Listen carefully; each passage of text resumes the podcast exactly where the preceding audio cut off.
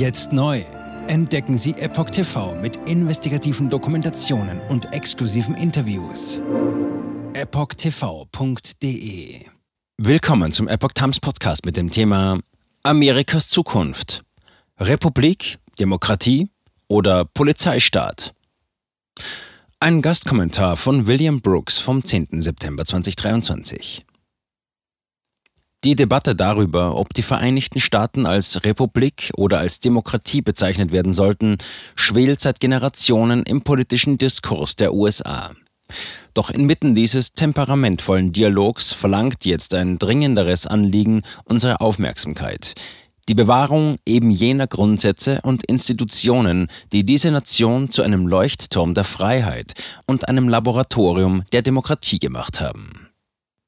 Im Laufe der Geschichte haben die Bewunderer Amerikas die Republik als Leuchtturm der Freiheit und als Laboratorium der Demokratie betrachtet. In den ersten Jahrzehnten des 19. Jahrhunderts lobte der französische Politologe Alexis de Tocqueville die Demokratie in Amerika. Nach der Abschaffung der Sklaverei bezeichnete Präsident Abraham Lincoln die amerikanische Republik als eine Regierung des Volkes, durch das Volk und für das Volk.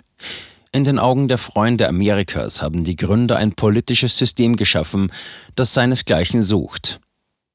Einige Amerikaner haben jedoch eine intuitive Abneigung dagegen entwickelt, das Wort Demokratie mit der Praxis einer republikanischen verfassungsmäßigen Regierung in Verbindung zu bringen. Ich erinnere mich, wie ich während der Reagan-Ära auf einer internationalen Konferenz der Freedoms Foundation Freiheitsstiftung in Valley Forge vor einer Gruppe amerikanischer und kanadischer Oberstufengymnasiasten sprach. Das Thema der Konferenz lautete Sharing Ideas about Freedom and Leadership, Austausch von Ideen über Freiheit und Führung und während meines Vortrags erwähnte ich Kanada und die Vereinigten Staaten beiläufig als Demokratien. Daraufhin erhob sich eine erwachsene Betreuerin und teilte den Anwesenden streng mit, dass Zitat Amerika keine Demokratie ist, es ist eine Republik. Zitat Ende. Solche Aussagen sind nicht unberechtigt aber sie richten sich eher an die Anhänger der direkten Demokratie. Dabei handelt es sich um ein System, in dem eine tatsächliche oder imaginäre Mehrheit in fast allen Fragen der Regierungsführung das letzte Wort hat.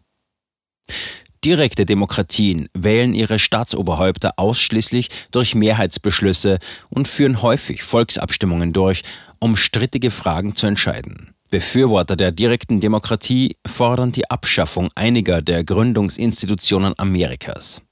Die radikale Linke möchte das Wahlmännerkollegium abschaffen und dafür sorgen, dass ständig Präsidenten gewählt werden, die der progressiven Politik der großen Küstenstädte wohlgesonnen sind. Tocqueville selbst warnte vor den Gefahren einer Demokratie, die zu einer Tyrannei der Mehrheit werden könnte. Wären die USA eine direkte Demokratie, wären sie vielleicht schon heute ein Einparteienstaat und Hillary Clinton wäre 2016 zur Präsidentin gewählt worden. Demokratische Grundsätze verdienen Anerkennung.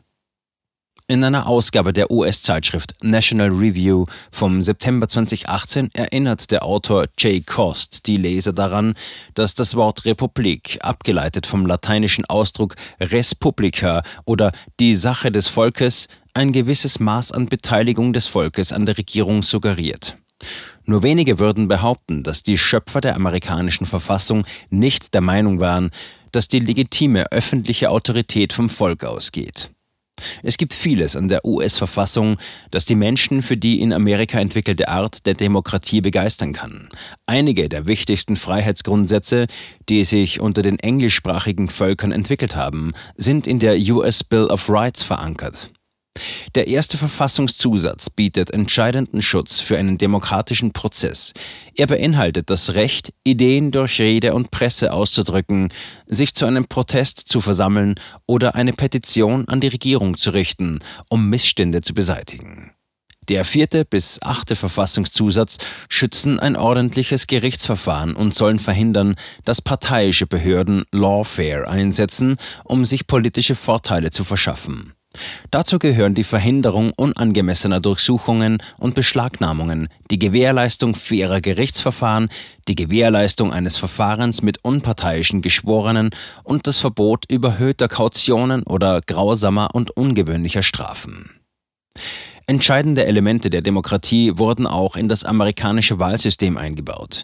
In den ersten Jahrzehnten der Republik befanden sich die Wahlverfahren noch in der Entwicklung. Doch gegen Ende des 19. Jahrhunderts gingen die einzelnen Bundesstaaten dazu über, geheime Stimmzettel von identifizierbaren Wählern persönlich in der Privatsphäre einer Wahlkabine an einem bestimmten Wahltag abzugeben. Damit wurde das Recht der Bürger auf eine unabhängige Wahl bekräftigt. Die geheime Stimmabgabe erschwerte die Beeinflussung der Wähler durch Einschüchterung oder Bestechung und verhinderte Versuche, betrügerisch Stimmen zu sammeln. Redefreiheit, eine unparteiische Justiz und vertrauenswürdige Wahlen sind unverzichtbare Bestandteile eines funktionierenden demokratischen Prozesses. Die Verfassung muss bewahrt werden. Das amerikanische Regierungssystem sieht eine Gewaltenteilung zwischen der Exekutive, der Legislative und der Judikative vor. Der zehnte Verfassungszusatz enthält der Bundesregierung Befugnisse vor, die ihr nicht ausdrücklich von der Verfassung zugewiesen werden. Nicht näher bezeichnete Befugnisse verbleiben bei den Staaten oder dem Volk. Diese Checks and Balances sollten eigentlich ausreichen, um die amerikanische Republik davor zu bewahren, in die gefährliche Praxis der direkten Demokratie und der Einparteienherrschaft abzugleiten. Aber Amerika wird auseinandergerissen. Die friedlichen Bedingungen für die repräsentative Demokratie verschlechtern sich rapide. Woke Akademiker stellen die freie Meinungsäußerung als Hassrede dar. Die parteiischen Medien zensieren jede Nachricht oder Meinung, die dem Narrativ der Linken widerspricht. Die Kriminalität ist außer Kontrolle geraten. Militante Schläger, Plünderer und illegale Einwanderer streifen frei umher. Aber viele Bürger, die am 6. Januar in Washington protestierten, wurden gejagt und zu langen Haftstrafen verurteilt.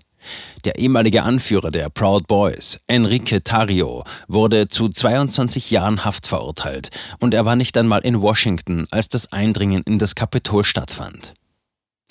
Der ehemalige Präsident Donald Trump, der Spitzenkandidat der Republikaner für das Jahr 2024, wird seit Jahren vom FBI drangsaliert. Ihm drohen mehrere Anklagen durch Staatsanwälte der Demokraten, die seine Wiederwahlkampagne beeinträchtigen werden. Wie seine Unterstützer wird er höchstwahrscheinlich nicht vor unparteiische Richter und Geschworene treten. Die amerikanischen Institutionen wurden geschaffen, um die Bürger vor der Tyrannei der vielen Wütenden und der wenigen Mächtigen zu schützen. Dies ist nicht der richtige Zeitpunkt, um sich von Meinungsverschiedenheiten darüber ablenken zu lassen, ob die Vereinigten Staaten zu Recht als Republik oder Demokratie bezeichnet werden können oder nicht. Es bedarf einer gemeinsamen Anstrengung der Patrioten, um sicherzustellen, dass die Verfassung der Vereinigten Staaten erhalten bleibt. Zum Autor. William Brooks ist ein kanadischer Autor. Er ist Senior Fellow des Frontier Center for Public Policy, einer kanadischen Denkfabrik für öffentliche Politik. Die in diesem Artikel geäußerten Ansichten sind die des Autors und spiegeln nicht notwendigerweise die Ansichten der Epoch Times wider. Jetzt neu auf Epoch TV.